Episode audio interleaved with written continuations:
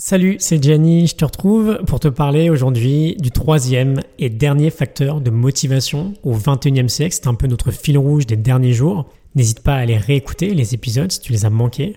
On avait parlé de la motivation générale, de la perte de motivation.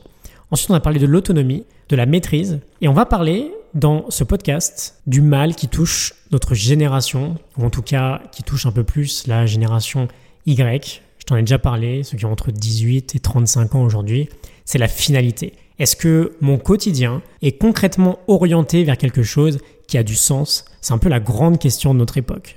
J'envoie une newsletter quasiment chaque lundi matin avec des conseils pour optimiser sa vie à quelques milliers d'abonnés. D'ailleurs, j'espère que t'en fais partie et si t'en fais pas partie, t'as un lien dans la description pour aller t'inscrire. Et quand je sonde justement mes abonnés sur la principale problématique qu'ils rencontrent, c'est toujours la question du sens qui revient euh, le plus régulièrement dans le top 3, on va dire.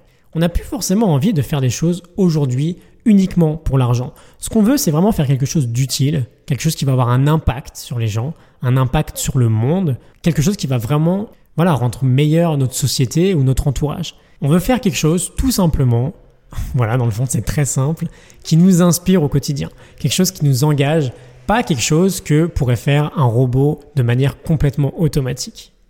Et donc ce que nous dit Daniel Pink, donc l'auteur de La vérité sur ce qui nous motive, notre livre un peu fil rouge là sur ces derniers jours, c'est que les deux premiers piliers, l'autonomie et la maîtrise, sont essentiels, mais que pour que l'édifice tienne, il faut un troisième pilier qui est la finalité.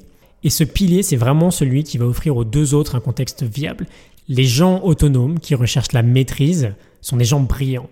Mais ceux qui associent à cette recherche un objectif encore plus grand peuvent atteindre des résultats encore plus considérables. Il nous dit, Daniel Pink, que les personnes les plus profondément motivées, sans parler des plus productives, hein, les plus profondément motivées, sont ceux qui mettent leur désir au service d'une cause qui les dépasse. Je ne sais pas si ça te parle, mais moi ça me plaît beaucoup. Alors, on va essayer de voir très rapidement comment on peut ajouter un peu plus de sens dans notre quotidien.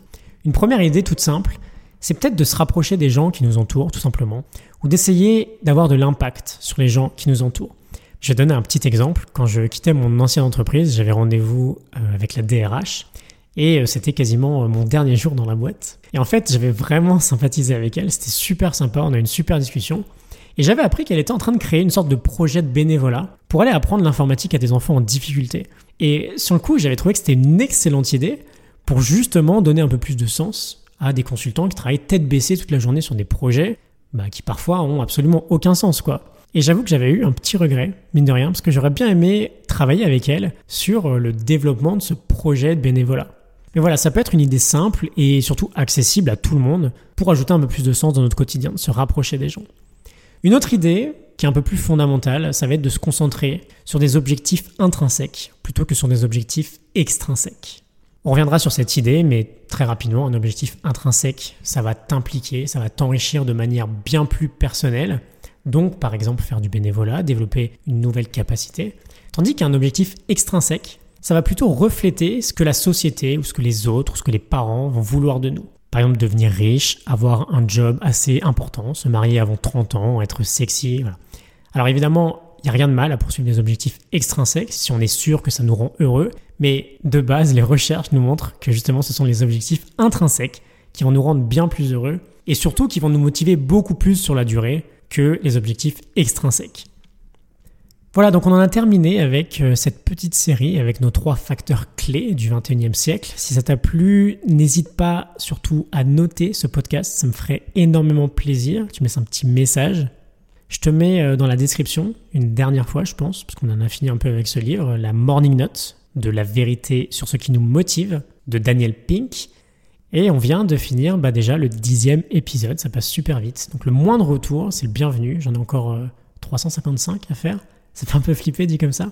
Mais j'aimerais beaucoup euh, m'améliorer assez rapidement, ou en tout cas rendre euh, le podcast meilleur le plus vite possible. Donc si tu as des remarques à faire, n'hésite pas. Moi je te retrouve demain pour le onzième épisode. Donc je te dis à demain. Salut